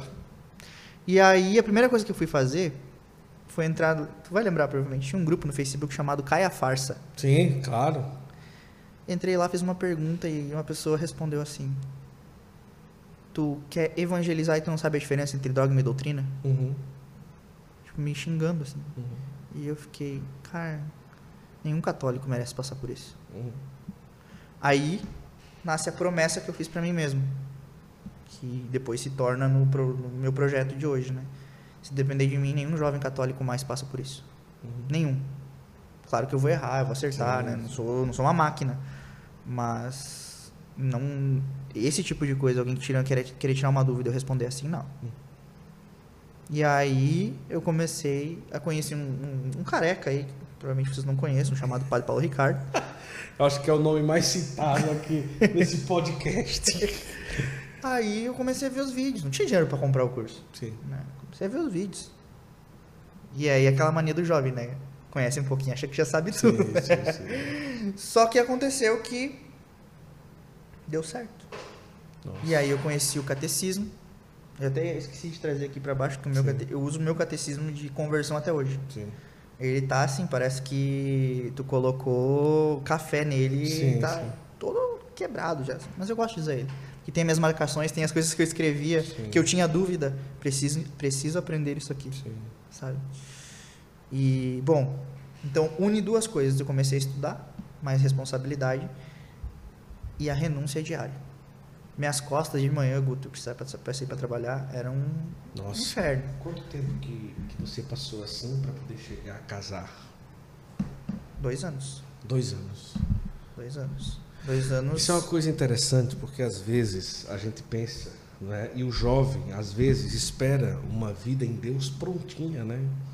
Lá organizar, mas você não teve nada prontinho, Nada. né? E foi tudo por etapa, né? Ah, esse cara que tá lá falando tanto sobre doutrina e tal. Ah, ele passou um tempo amaziado, ele estava ali num processo, depois ele percebeu, ele teve que renunciar, ele casou na igreja. É, hoje, nove anos casou na igreja? Não. Foi em 2019. 2019. 2019 para 2023, cinco anos. Não, quatro Vai fazer anos. quatro anos. Quatro anos que casou na igreja. Mas isso é, não significa que por ter ido de etapa em etapa, hoje está aí. Não, e, e o sofrimento. Te dizer Sim. que o sofrimento moral, à medida que eu estudava, ele se tornava maior. Sim. Tanto que, depois de muito esforço, a Tice conseguiu se formar Uhum. e entrou na residência em enfermagem obstétrica. Certo. E conseguiu ter um salário melhor. No que ela fez a, a enfermagem, essa, conseguiu essa residência, a gente fez assim, vamos achar um apartamento de dois quartos. Sim. Porque aí tu vai ter o teu quarto, eu vou ter o meu. Sim. E a ideia era a mesma. Nós somos colegas de, quarto, de, de Sim. apartamento aqui dentro. Nós não somos namorados, não somos noivos aqui dentro. Aqui dentro a gente é oi, tchau. Sim. Tanto que, e isso não é algo que eu tô assim dizendo porque eu tô na frente de uma câmera. Se você pedir perguntar para os meus amigos, eles perguntam por que, que tu e a Tice não se tratam como namorados? Parecem dois amigos. Porque a gente se acostumou Uhum. a ficar meio deslocado um do outro, afastado. Não que a Até gente não, porque era uma luta, né? não era não era porque a gente não se amasse. Sim. Muito pelo contrário, é porque um amava muito o outro. Uhum. A ponto de renunciar a um carinho, um toque físico, Uhum. para que eu sempre comecei quando eu comecei a falar de castidade de verdade, eu falei assim, quem ama não coloca o outro em ocasião de pecado. Uhum. Então, se eu não tinha outra oportunidade de, viver aquela vida com a ti, se eu tinha que viver aquela circunstância, eu tenho que santificar essa circunstância. E o sofrimento moral foi tão grande que a gente, a gente demorou muito para comungar, porque a gente pulava de padre em padre e a gente, não, mas esse padre aqui está errado. Eles diziam, não, mas vocês estão fazendo esforço para viver a castidade, vocês não, não se tocam, não se olham, comunga. E a gente, não. Até que a gente foi um padre mais ferro da bota de todos que a gente conhecia. E aí ele falou assim: é a circunstância de vocês. É o ideal? Não. E aí eu nunca vou, vou dizer para alguém, ah, vá, vá viver junto é. antes de casar. Jamais. Isso é, é uma tentação gigantesca e que se você não tiver vida de oração, se você não tiver nada, você não vai vencer. É. Tendo vida de oração já é difícil. Hum. Imagina sem. E aí fomos, beleza. Podemos voltar a comungar. Foi um alívio. Uhum. Sabe? Um alívio nesse sentido de que, tipo, bom, a gente pode respirar um pouco uhum. e, parar de se culpar, sabe? Uhum. Porque a gente ama Deus, de verdade. Sim. Né? Da nossa forma, com os nossos erros, com os nossos acertos, mas nós amamos a Deus. E, e aquele tempo de renúncia era por Ele e também porque a gente entendia. Chegou um momento que a gente entendeu: você vai ser minha esposa e eu vou ser teu esposo. Uhum. Só que a gente não tinha dinheiro para fazer um casamento. Pra casar. Sim. Eu não tinha, eu não tinha como dizer, disse agora eu vou prover o nosso lar. Tinha um trabalho que eu recebia pouco, ela, ela tinha estabilidade ainda, porque a residência ia acabar, Sim. ela ia ficar sem emprego. Só que Deus começou a prover tudo na maneira do tempo dele. A gente casou antes do que a gente pensava que ia conseguir. Então, em 2018 a gente noiva, né? Em 2019 a gente casa. E aí começa a ação de Deus. Eu passei na faculdade nesse ano também. Só que eu não podia passar numa faculdade. É, eu queria fazer publicidade. Sim. Eu poderia ter feito. Eu passaria. Uhum. Só que era diurno. Ah, então eu precisava escolher. Trabalhar... Ou eu faço faculdade ou eu trabalho. Eu quero casar. Uhum. Eu vou trabalhar. E aí eu tava um dia assim, zapeando na casa da, da minha sogra. Olha que lá na Unifra, o FN, é, tá com um vestibular extra. Uhum. Vou me inscrever. Passei. Como é que eu vou pagar isso aqui? Fiz os primeiros dois semestres pagando duas cadeiras só porque era o que dava. Uhum. Não que 300 reais nem isso. E aí me inscrevi numa bolsa. E naquele ano eu lembrei do meu batismo. Fui batizado na paróquia Santa Terezinha. Ah. E eu lembrava que minha família era muito devota de Santa Terezinha. Eu quero conhecer ela. Quero conhecer Santa Terezinha. Comprei o livro da vida. Uhum. Livro da vida, desculpa. História é, de uma alma. História de uma alma. Comprei. Eu terminei de ler e na nota de rodapé dizia Festa da Santíssima Trindade. Olhei no calendário, Festa da Santíssima Trindade. Olha. Foi o dia que eu terminei. Primeira coisa que aconteceu. E eu ah, preciso da bolsa, preciso conseguir 50% de desconto para poder fazer mais cadeira, me formar o quanto antes. Pedi para Santa Terezinha, fiz a novena das rosas. Não recebi a rosa. E eu achei, tá, não vou conseguir, não vai, não vai vir. A rosa nada. não chegou. Não chegou. Né? Só que no último dia da novena, eu tive um sonho. E esse sonho era que eu estava abraçado em Santa Terezinha. Eu não vi o rosto dela, Sim. mas eu vi o seu hábito. Eu sabia que era ela. E eu cantava uma música para ela qual música, o que, que era, eu não Sim, consigo não lembrar. E no final daquele dia saiu o resultado do, da bolsa. 50% de bolsa. Nossa, que maravilha. Ou seja, desonerou meu bolso e eu poderia investir no casamento. Sim começamos a juntar um dinheirinho. Eu tinha um Uno 96, que meu pai me deu de. que ele me prometeu que quando eu passasse na faculdade ele ia me dar um carro. Uhum. Aí ele me deu um Uno 96 carburado, que tu, quando tu freava, ele se apagava. Sim, sim, Aí tu tinha, às vezes, que andar com o carburador sim, dele ligado, o, o, acelerador. Não acelerador, não sei se o nome é o. É, como é que chama? Desafogador. É, desafogador. Tinha que andar com ele ligado. E aí eu vendi ele por 6 mil reais para pagar o casamento. E aí a, a mãe da Tice para poder nos ajudar a, a, resolver as coisas do casamento que a gente tava, a gente ia casar em livramento. Hum. Só que o carro, só que a gente morava em Santa Maria. Aí a mãe da Tícia resolveu nos dar o carro dela pra gente fazer essas voltas. E aí indo para livramento, fundiu o motor do carro. Nossa. E aí foi lá mais um pouquinho do dinheiro que eu tinha. Bateu o motor do carro. Bateu, do nada. Meu tinha revisado antes Sim. de sair e tudo. Quando eu desacelerei, eu só vi o carro desligar. Hum. que desliguei, botei pro acostamento, pá, pá, não vinha mais. Meu Deus. E aí nisso a gente, tá, beleza? Ah, paciência. Glória a Deus, nós estamos bem. Yeah. E aí nisso meu pai chegou assim, ó, eu quero te dar cerveja do casamento. A gente, a gente tá fazendo tudo sozinho. Sim. Já tinha pago o fotógrafo, Sim. o local e tudo mais. Aí meu pai, eu te dou a cerveja do casamento, as bebidas. Refri, cerveja. Sim, Quando vê do nada minha avó, que, que eu posso te ajudar com o casamento? O que, que tu tá disposto a ajudar? Ah, eu, o que tu precisava? Ah, eu precisava do som. Sim. Aí ela pagou o som. Minha mãe quis fazer as lembrancinhas por ela mesma. E a mãe da Tice resolveu que ia dar o buffet. E aí, então, juntando aqui, juntando ali, pô, vamos conseguir casar antes. A gente vai dar uma paradinha, mas é por uma causa muito nobre. Tenho certeza que você vai me agradecer depois. Olha só, existem imagens que nos ajudam muito a rezar. E o Artesanato Costa, que é parceiro aqui do nosso Santo Flow, olha essa imagem aqui de Nossa Senhora das Graças, eu estou mostrando aí nos detalhes para você. São muitas imagens, um catálogo com uma variedade enorme de imagens, com uma qualidade sensacional.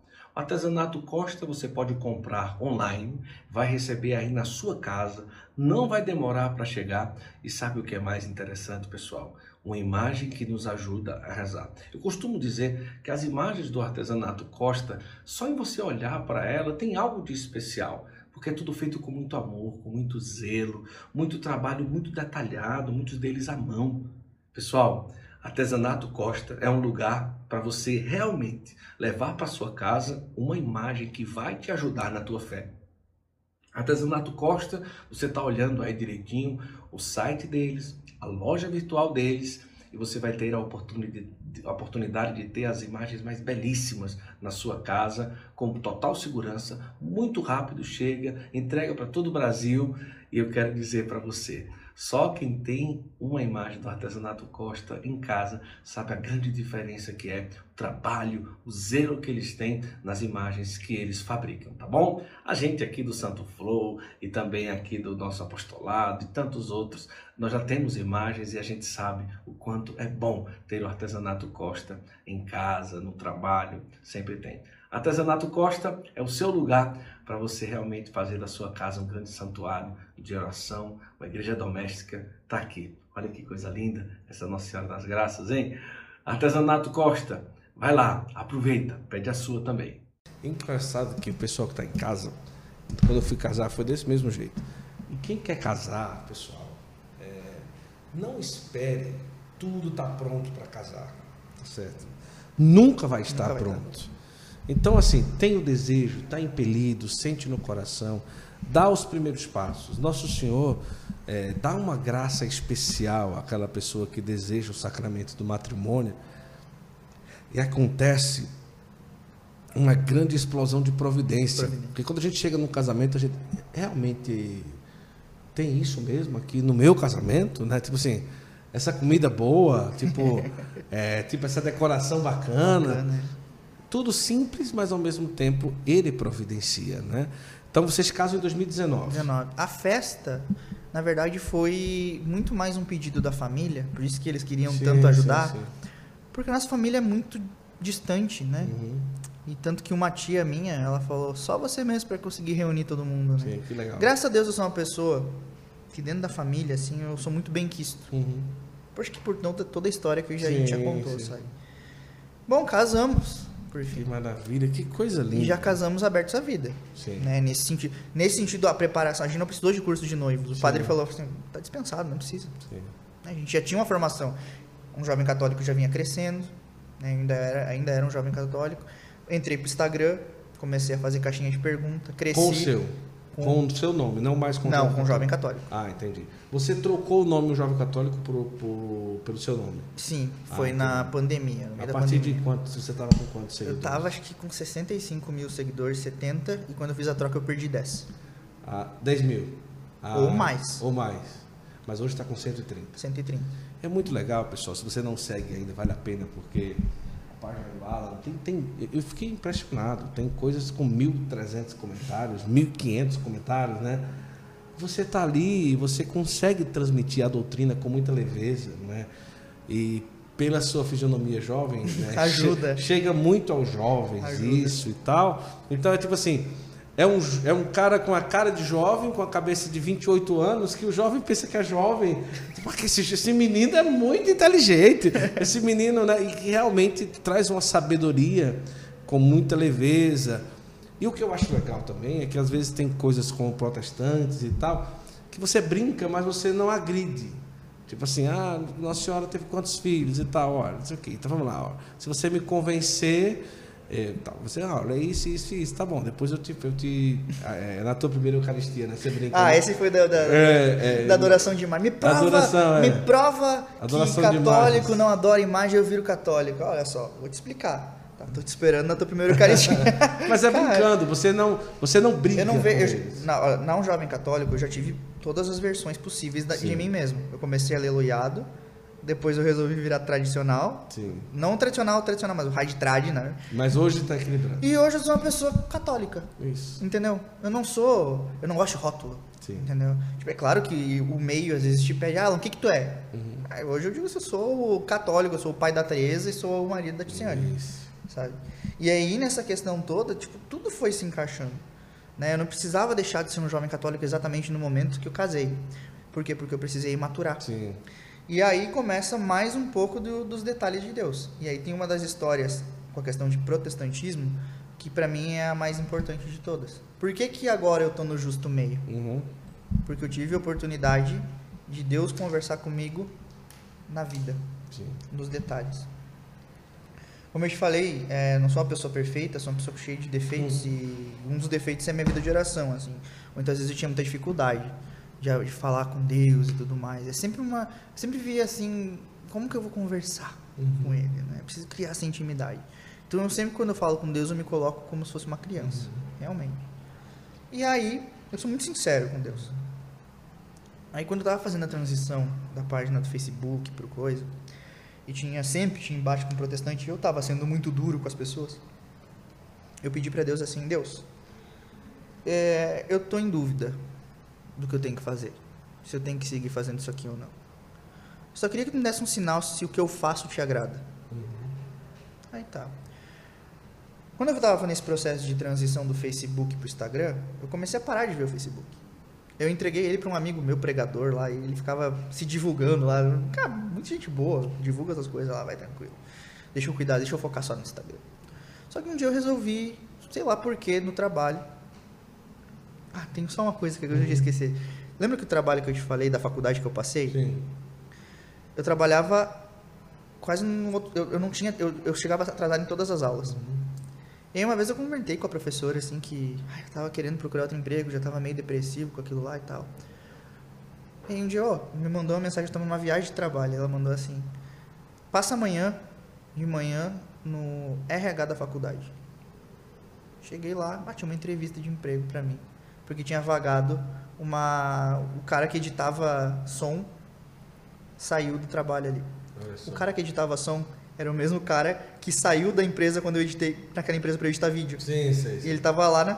E agora ele saiu para eu entrar de novo. que legal. E aí eu fui contratado lá. Eu tinha bolsa de 50%. Uhum. Podendo trabalhar, a minha bolsa foi para 75% Olha que na faculdade. Cara. Entendeu? Então, a gente, se a gente era aberto à vida, ficou muito mais, sabe?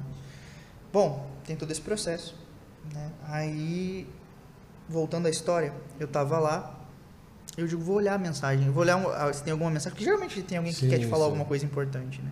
Aí tinha um textão de uma menina, assim, e eu olhei, depois de ter falado com Deus, assim, pedindo sinal para ele, olhei aquela mensagem, ah, eu sou protestante, meu namorado está se convertendo ao catolicismo, eu não sei o que fazer, minha família, a família dele é toda batista, tem pastor na família, minha família também tem pastor na família, estou desesperada. Eu queria entender quem é Maria, eu queria.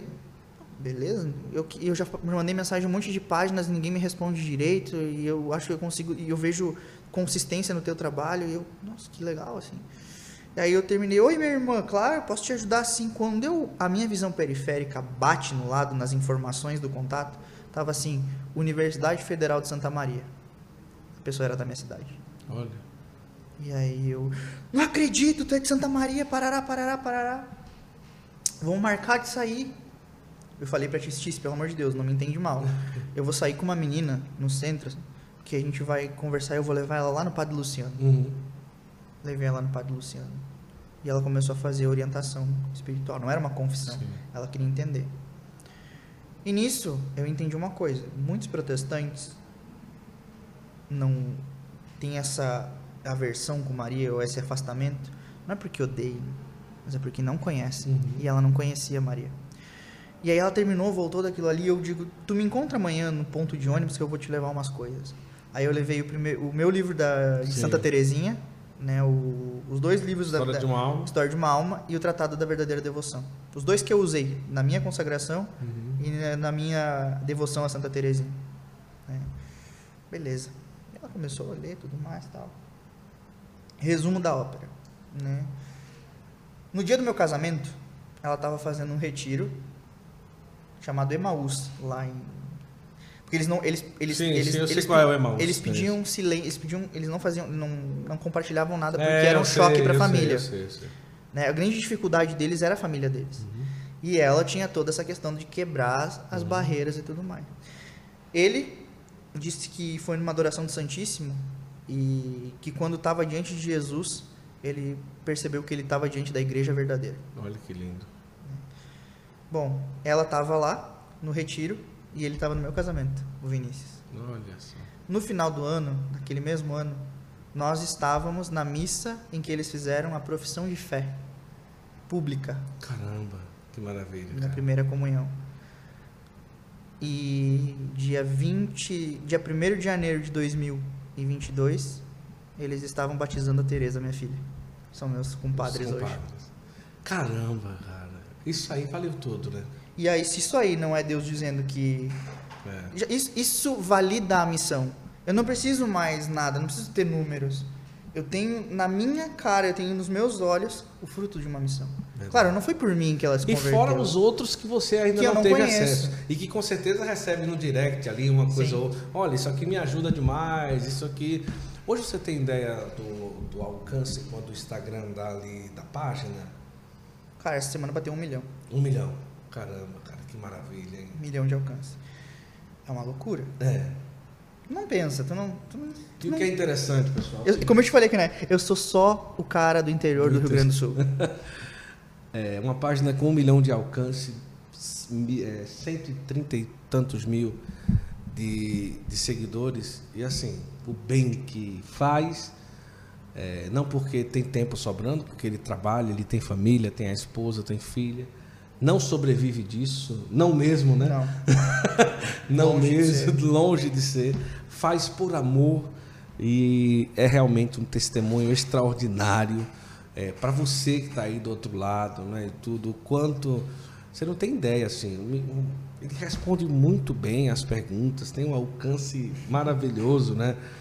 E pessoas até de, de, que a gente não vai falar aqui o nome, mas pessoas de relevância no Brasil e tudo, né? Vão lá, comentam, curtem, né? E eu disse, "Mas, rapaz, que coisa boa, que maravilha. E hoje você aqui pela primeira, e foi tão legal, porque o Alan é muito da hora que Olha, tá Canção Nova, como foi lá, cara? Muito- Foi bom, eu nunca tinha ido lá, a primeira vez. Você nunca foi na Canção Nova? Não, nunca fui na Canção Nova, né, e tal. O Padre Zezinho ontem entrou, né, e você se emocionou pra caramba ali, né? Você nunca tinha visto o Padre Zezinho de perto e tal, tipo assim, deve ter passado um filme Passa na um sua... filme. A primeira música que, que eu conheço na igreja católica é Maria de Nazaré. cantando aqui. Ele ali, eu fui ali ver, eu, meu Deus. Aí eu cheguei, tava no camarim. Aí foi o momento que deu o estalo. Caiu a primeiro ficha, estalo né? de que, tipo, meu Deus.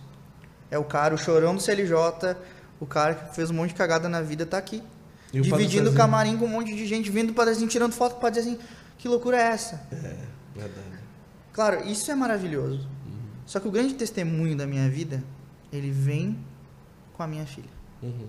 Pra mim essa essa história do nascimento da minha filha, ela é não sei o que dizer assim, Sim, com- sim. o quanto ela mexe comigo, porque foi assim, estar na rede social é muito bacana, isso tudo que você falou. Sim, Pô, ter o testemunho, a história da Duda e do Vini, né, que são os nossos padrinhos, de dos meus amigos que tanto nos mas os detalhes de Deus eles são perfeitos. Uhum. Porque a mensagem da minha vida não é o Alan catequista. Uhum. A mensagem da minha vida é que eu quero fazer com que a pessoa que está lá esperando um Deus extraordinário, ele é extraordinário, eu sei, mas que está esperando que Deus fale com voz forte lá dos céus, uhum. meu filho amado, faça isso, você foi meu escolhido. Às vezes você vai poder se decepcionar uhum. esperando isso. E quando você quer ter intimidade com Deus, mesmo ainda na sua pequenez, esteja atento aos detalhes. E Deus fala muito nos detalhes conosco. E olha só, como eu estava te falando, estar exposto, ao mesmo tempo que tem muita coisa boa, te expõe a pessoas é ruins. É verdade. E recém que a gente casou, eu falava muito de castidade, por quê? Porque era um negócio que eu queria bater, porque não tinha quem falasse para mim. Então, muita gente me chamava de hipócrita por ter feito. Porque eu nunca escondi essa coisa do, do testemunho batismo, entendeu? É a minha vida, eu não posso chegar aqui e mentir. Eu não vou aqui contar pro Guto um outro testemunho porque ele tem um alcance maravilhoso e, e, eu quero que, que a pessoa pense que eu sou o cara perfeito. Não, eu sou miserável. Uhum. Só que, um miserável que, como diz Paulo, permite que superabunde a graça de Deus. Verdade. Entende? E aí, nessas questões de exposição começaram a falar: oh, vocês falam tanto de abertura à vida, mas cadê os filhos de vocês? Ah. Casamos em 2019, já era final de 2020, nada dos filhos. Abertos à vida, usava o mob para tentar engravidar, não era nem para uhum. para evitar. Nunca tivemos medo, claro, medo sim, uhum. Mas não que esse medo me fizesse buscar uma forma de sim. evitar. Porque nós casamos cientes disso. Nós fomos diante de Jesus e nós falamos: Estou aberto aos filhos que o Senhor enviar. Sim.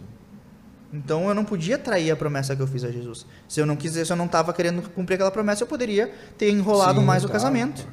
Entende?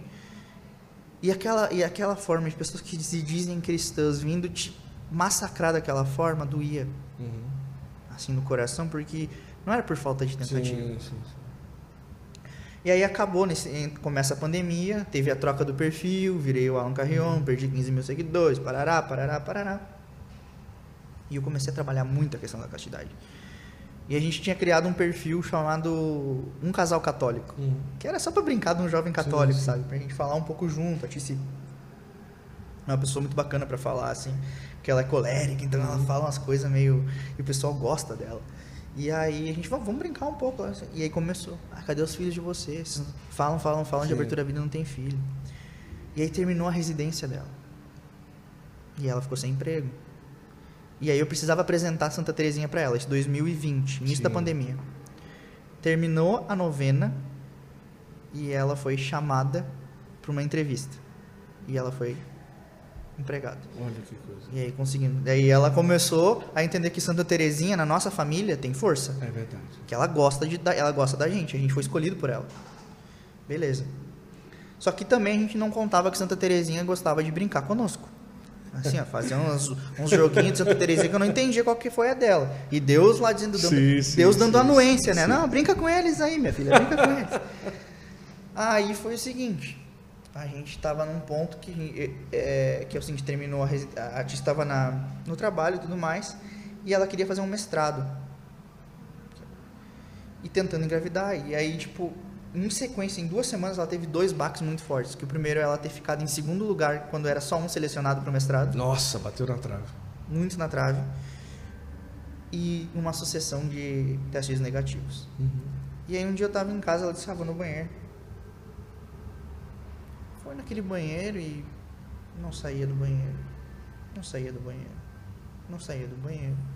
Aquele instinto de marido, né? Sim, Tem alguma sim. coisa errada acontecendo. Entrei no banheiro, ela tava assim, estatelada no chão, chorando. De uma forma que eu nunca tinha visto. E aí eu perguntei, meu amor, o que, que foi? Ela não sei explicar. E ela não conseguia falar e a voz não saía. E ali eu me, me assustei. Me assustei de verdade. Aí eu levantei ela, botei uma toalha nela e digo, meu amor, vamos rezar a novena de Santa Terezinha para te se acalmar e tudo mais. Daí ela, não vamos, tranquilo. Aí rezamos, ela como teve um pouco mais, se acalmou, ficou mais calma, pediu para Deus as coisas que precisava. E aí a gente continuando levando as pauladas, sabe? Tipo, ah, cadê os filhos de vocês? E aí eu comecei a ficar mal porque eu pensava que eu era estéreo. Ou que ela era ah, estéreo, que eu já estava querendo fazer um teste de fertilidade. Sim. Sabe? E aí foi que ela resolveu que ah, vamos fazer uma novena de Santa Terezinha. E eu digo, não, vamos. Só que nisso tem uma questão. Eu sempre, eu sempre soube os nomes dos meus filhos depois que eu me converti. Era Teresa ou Pedro. Só que quando eu falei isso pra Tícia, a Tícia falou, Pedro eu até aceito, mas eu não quero que a minha filha nasça tricotando. Ah, entendi. então, tá, pensamos em outro nome que seria Helena. Né? Então, tá, então, quando for menina, for Helena. E aí, vamos fazer a novena de Santa Terezinha. A gente, e ela só gosta de fazer novena quando tá com o livrinho. Sim. E o livrinho sumiu. No meio dos meus livros lá. Sim. Sumiu. A gente não achava. Reviramos a casa, a gente achou que tinha se perdido na mudança tudo mais. Não achava, não achava, não achava. E aí, procurando o livro de Santa Terezinha, a gente acha um, um livrinho, um livreto, com a novena de Santa Zélia e São Luís Martã. Olha que coisa. Coincidentemente, os pais de Santa Terezinha. E aí a Tice disse que fez uma promessa assim: se eu engravidar, e, eu e se eu tô pedindo algo, uma graça tão grande, ela sempre usa uma frase de Santa Teresa, né? É justo que muito custe aquilo Sim. que muito vale. Ou que. É, é isso aí, né? É, isso É. mesmo. E, e aí ela, então, vai doer pra mim, mas eu aceito que o, meu, o nome da, da, da minha primeira filha seja Teresa em honra a Santa Zélia e São Luís Matã, e obviamente honra Santa Teresa. Teresinha. Ela começou, aí no- a gente teve que se separar nesse tempo, se separar no tempo que eu tive, porque era bem dia das mães, assim, que tava Sim. rolando, e eu, tive, eu ia ter que viajar o final de semana, por quê? Porque algumas semanas antes minha bisavó havia falecido. Ah. Inclusive essa, essa, essa medalhinha aqui foi a minha bisavó que deixou pra mim. Que linda. É uma medalhinha de Santa Terezinha. E ah, beleza. A, a morte da bisa não foi tão dolorida porque tu já vai se preparando, Sim, já era mais sim. uma senhorinha, né? E, enfim, claro, dói, Uhum. mas e aí eu digo, tá, minha avó, ela sofre com depressão, tem um monte de problemas assim, né? E eu digo, ah, primeiro dia das mães da avó sem, sem a mãe dela, acho que seria bom que nós todos fôssemos pra lá. Só que a Tice tinha que trabalhar porque ela era plantonista, então não Sim. liberaram ela. Então a Tice chamou a mãe dela pra ir pra lá, a mãe dela passou o domingo de dia das mães e foi pra lá. Enfim. Só que antes da viagem, a Tice falou, bah, eu acho que eu quero fazer um teste de gravidez. Ela tava de novo chorosa, Sim. mal, assim, e do nada começou a dar umas coceiras nela. Tu se coçava também, né? Já se coçou alguma vez? É. E aí ela falou, quero fazer um teste de gravidez. E eu digo, amor, quer fazer teste de gravidez pra passar pelo que tu passou de novo? Não, calma, sabe, calma. E ela, tá, beleza. Aí eu fui viajar. E, ela, e a gente continuou fazendo a novena de Santa Zélia e tudo mais.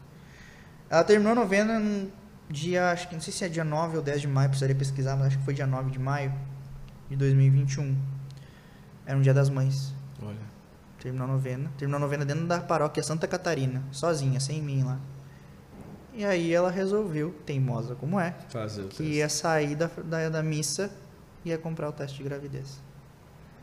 Conta ela que ela fez o teste sozinha em casa, a mãe dela não tinha chegado ainda, e que deu positivo. E que ela só conseguia fazer assim, só conseguia chorar e agradecer a Deus. E agradecer a Deus, e agradecer a Deus. E eu em Porto Alegre, sem saber de nada. Inclusive, eu até lembrei agora que eu estava conversando com a minha mãe, e a minha família, como a gente lá, não é aquela, o, o, o esplendor do catolicismo. Então a gente não tinha uma. Na cabeça dos familiares, tipo, ainda não tinha dinheiro ou Sim, condições sim. de ter um filho, né? E eu até brinquei com a mãe, ah, eu tô louco pra ter um filho, eu sei que vocês vão pirar com isso. E a minha mãe falou, eu não, eu tô louco pra ser vó. Eu, ah, que legal, então tá. Cheguei em Santa Maria. E a Tis passou o domingo, dia das mães, inteiro com a mãe dela. Sim. Não falou nada. Passei o dia inteiro lá com a mãe, fui, viajei, voltei. De noite a Tis dormiu comigo. Não falou nada. Aí no outro dia, de manhã, Tá rindo de quê, Zé? Tu tá... Ela conseguiu essa É, não sei como ela colérica, conseguiu, né? colérica, passar, não sei né? como que ela É. conseguiu isso. E aí não falou nada, não falou nem, nem um indício, eu nem sonhava. Cheguei lá, dormi, pá, tá tranquilo.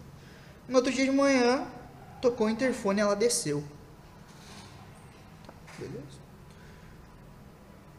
Aí ela toca o interfone, amor, vem aqui embaixo me me ajuda a carregar um negócio. Aí quando eu tô, eu abro a porta assim. Tá ela com dois bodyzinhos, assim, eu amo papai. Ah, Caraca, velho. Aí ela ficou meio chateada porque ela queria gravar, porque ela queria ver minha reação. Sim. A minha reação foi. tu tá grávida? porque na hora assim eu tava fiquei. É. Me dá um GPS, É. por favor. Perdido. Perdido. E aí, como, cara, e aí, pra terminar, bom, Tereza nasceu no dia. Tereza deveria nascer no dia 14 ou 12 de janeiro. Certo. Eu falei pra ti, você não precisa fazer teste de é, a sexagem. Certo. Eu sei que é Tereza. Eu sei que é, cumpri- é o cumprimento da promessa de Deus na nossa Sim, vida. sim. Ela, não, mas eu quero fazer, quero fazer chá de revelação tudo mais. Quer gastar, vai gastar dinheiro à toa. Aí os padrinhos resolveram fazer uma pegadinha conosco. Só que deu errado a pegadinha. Porque eles fizeram uma mistura que tu colocava e aí ficava colorida, que era com beterraba e a outra Sim. não sei com o quê. Só que eles tinham uma outra mistura que era pra continuar branco. Sim. Ficou roxo. E eu achei que era menino. Tem o Ah, vídeo lá no, é, no- sim. Eu achei que era menino e eu, ah, é menino. Nossa, isso aqui tá estranho. E aí eles filmando tudo com umas caras de bobo, assim. e- Só que eles não queriam que desse a entender que era menino, eles só queriam dizer, tá, fica pra próxima. E aí eu. Aí eles vieram com uma caixinha. Aí abri a caixinha e vi um lacinho. Ah, E aí dizia feminino. E a gente, ah, é a Tereza, é a Tereza, a Tereza vai vir, não sei Que o quê. massa, cara. E aí tá, ela tava prevista assim pro dia 12 ou 14 de janeiro de 2022, né? Só que a gente não contava com a astúcia de que a Tice teria uma pré-eclâmpsia. E aí a gente internou no dia 23 de dezembro, achando que iria nascer no dia 23 de dezembro. Passou lá o dia todo, nada. Não engrenava, não engrenava, não engrenava, não dilatava, não dilatava. Ela precisava dilatar, porque mais um dia que passa, mais, mais pressão vai fazendo, né? Aí passa, botavam um miso nela, não adiantava, parará. De noite fizeram ocitocina. Aí ali por três horas da manhã, da madrugada, rompeu a bolsa. Aí passamos a noite inteira no hospital. E aí Deus mais uma vez quis falar nos detalhes comigo. A Tice ficou um pouco desesperada porque eu não aguentava mais de dor. Sim. Aí ela, ah, eu vou ter que pedir analgesia. Chama a Giana, que é a, a obstetra e a, a anestesista. Chamei-as. E aí elas estavam vindo que elas botaram o pé no hospital. Uma mulher entrou em trabalho de parto e elas precisaram atender. E a Tice ficou mais uma hora com dor. E o que aliviava a dor da Tice era o chuveiro. O chuveiro estragou. Caramba. E nós ali, eu, pá, que, eu faço? E a mãe dela me ligando, ah, ela tá demorando muito, manda ela fazer cesárea. Ah, não vai. E eu, meu Jesus, gente, calma, pelo amor de Deus. Tá tudo calmo. Mas teve um só momento em que eu me assustei, tá? Foi no momento da analgesia, porque eu tenho medo de agulha. Uhum. E aí, ah, porque nós vamos botar agulha nas costas dela, não sei o que. Eu, cara, não, não quero ver. Não quero ver. E aí, nessa saída, você lembra que no início eu falei que a minha fé é uma fé de criança? Sim, né? sim. Nessa saída. Tô saindo da maternidade em direção a uma capela que tinha dentro do hospital de caridade. E no que eu tô saindo, eu começo a ouvir uns gritos é, de criança que era gritando para todo mundo: Feliz Natal, Feliz Natal, Sim. Feliz Natal. Eu acho, onde é que tá vindo esses gritos? Eu olhei pro lado assim, unidade de tratamento do câncer infantil. E sai uma menininha careca assim. E eu. Ah, não posso ficar reclamando da vida, né, gente? Tem que. Fui pra, pra capela. Beleza. Já tava meio emocionado, já tava meio baqueado aqui, né? Me ajoelhei na capela, fechei meu olho e falei, meu Deus. E Eu, essa, essa oração eu nunca vou esquecer na minha vida. Falei, meu Deus. Eu sei que muitas vezes eu não falo contigo. Eu sei que muitas vezes eu só lembro de ti na hora que eu mais preciso. E que eu preciso voltar a ter uma fé de criança, assim como eu já tive. E eu começo a ouvir um barulho no banco da frente. Aí quando eu abro o olho, tá aquela menininha careca de joelho rezando. Caramba. Ali eu desabei. Desabei. Desabei, desabei, desabei. É porque ele, Deus falou comigo, entendeu? Sim. Não foi tipo um, ah, uma voz. Sim, não foi a porta do sacrário abrindo. Não foi um vento. Foi uma menininha com câncer que foi uma resposta de Deus dizendo: Eu entendo que a tua oração é uma oração como a dessa E de criança. uma forma muito direta, a doença que em dois momentos dilacerou o seu coração. Meu coração. né? Cara. Aí eu voltei para aquela sala de parto e nada mais ia me abalar. Não importa. Eu tava ali agora. Agora eu tava firme. Agora eu tava com muito mais fé. Eu tava revigorado. Teresa nasceu liturgicamente no Natal, Caramba. dia 24 de dezembro. 24, Sim. 24 anos Santa Teresinha. Santa Terezinha do Menino Jesus. É. Teresa nasceu no Natal. Se isso não é Deus, É. o que, que é? É coincidência? É, não, não é gente. coincidência. Caramba, cara. Que Não é história linda, coincidência. hein, amor? Que coisa linda, hein? Você E a vai Tere- chorar também. Ela tá chorando ali, ela... E a Teresa não é, assim, a Teresa é a bênção da nossa vida, sabe? Não é Que que, a idade gente, que ela tem hoje? tá com um ano e um mês. Que coisa linda, hein, amor? Tereza? Ela é a bênção da nossa vida, é o cumprimento da nossa promessa. Sim. Então eu digo, eu posso perder tudo. Eu posso perder tudo de, de número, dessas coisas, mas eu não vou perder o principal, que é a não. minha fé de criança. Verdade. Então eu, eu sei que muitas vezes eu vou falhar com Deus, que Deus deve dar rádio, lá vem ele de novo com esse papo de fé de criança, mas é o que eu tenho a oferecer. Que É. Nem diz o Thiago Brado. É. É tudo que tenho, Tudo que tem. recebe o meu nada. Que lindo, cara. Pega um presente pra ele aí. Vai lá. Você não tem nada da nossa. Você tem na sua bolsa aí nada de lá, não? Porque você dá tudo. Ô, rapaz, é sério, não tem nem, nem nenhuma daquela ali guardado seu em um lugar aí? É Sério, tem certeza que não tem? Olha direitinho, não tem não. Às vezes tem dentro. Deixa eu pegar aqui. Cara, eu quero. Coloca aí nos comentários o que, que você achou do nosso bate-papo hoje com Alan Carrion, um jovem católico que se tornou a página, o perfil Alan Carrion, e hoje trouxe aí um testemunho extraordinário aqui pra gente. E eu quero lhe presentear aqui com esse livro, né? Que é a minha história com Dom Henrique. Só isso. E vou pedir a Dom Henrique aqui, Alan, que Dom Henrique, interceda e fortifique tua fé de criança. isso aí. Amém. Que coisa, hein, cara? Hoje, dia 4 de fevereiro de 23. Esse presente aí no voo vai ser legal, né? Daqui Com pra- certeza. daqui para chegar no sul dá o quê? Uma hora e quarenta. Uma hora e quarenta. Dá ou ler menos, pelo né? menos metade. Dá pra ler pelo menos metade, dá sim. E aí espero, cara, eu quero agradecer muito. Numa próxima, eu prometo que eu conto coisas mais é, de apostolado, dessas coisas. Não, mas Numa próxima, quem sabe eu já tenha viajado uma segunda vez.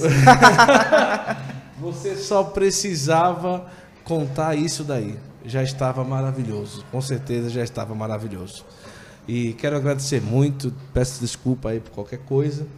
E que Deus abençoe a sua vida, o seu apostolado. Foi Amém, maravilhoso, irmão. Eu que maravilhoso. agradeço pelo convite. É, Às vezes eu fico até sem palavras, eu não sou acostumado. Uhum. Entendeu? Que nem eu falo, eu não sou acostumado. O pessoal, ah, tá fazendo média. Não é. Quem me viu chorando ali, cara, ficava Sim, tipo, ai sim. meu Deus, por que, que ele tá chorando? Cara, eu não.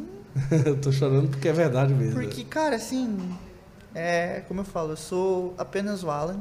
Sim. A pessoa pergunta, Alan, como é que tu te sente tendo 130 mil? Cara, me sinto sendo o Alan, bisneto de seu Adílio, por quem eu tenho buscado honrar a memória, também da Dona Maria, que faleceu, e eu quero honrar a memória dela, que eles possam ter um pouco de orgulho de mim lá de cima. É o que me move. E claro, Deus e doar minha vida pra, pela formação dos católicos, sabe? Que se eu puder fazer com que as pessoas evitem de passar por aquilo que eu passei, segurando na mão delas, vou fazer. Peço perdão a todos que eu já magoei, assim como eu já perdi pro Natan que tá ali, já magoei. Uhum. Peço perdão. Que eu tô aqui como um- uma pessoa que erra, Uhum.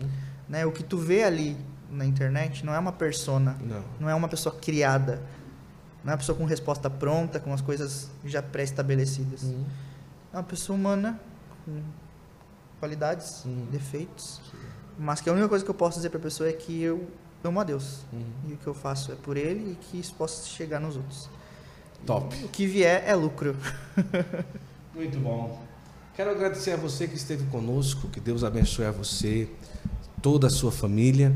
E de coração a gente agradece aí. Se você não segue, segue ainda, Alan Carrion.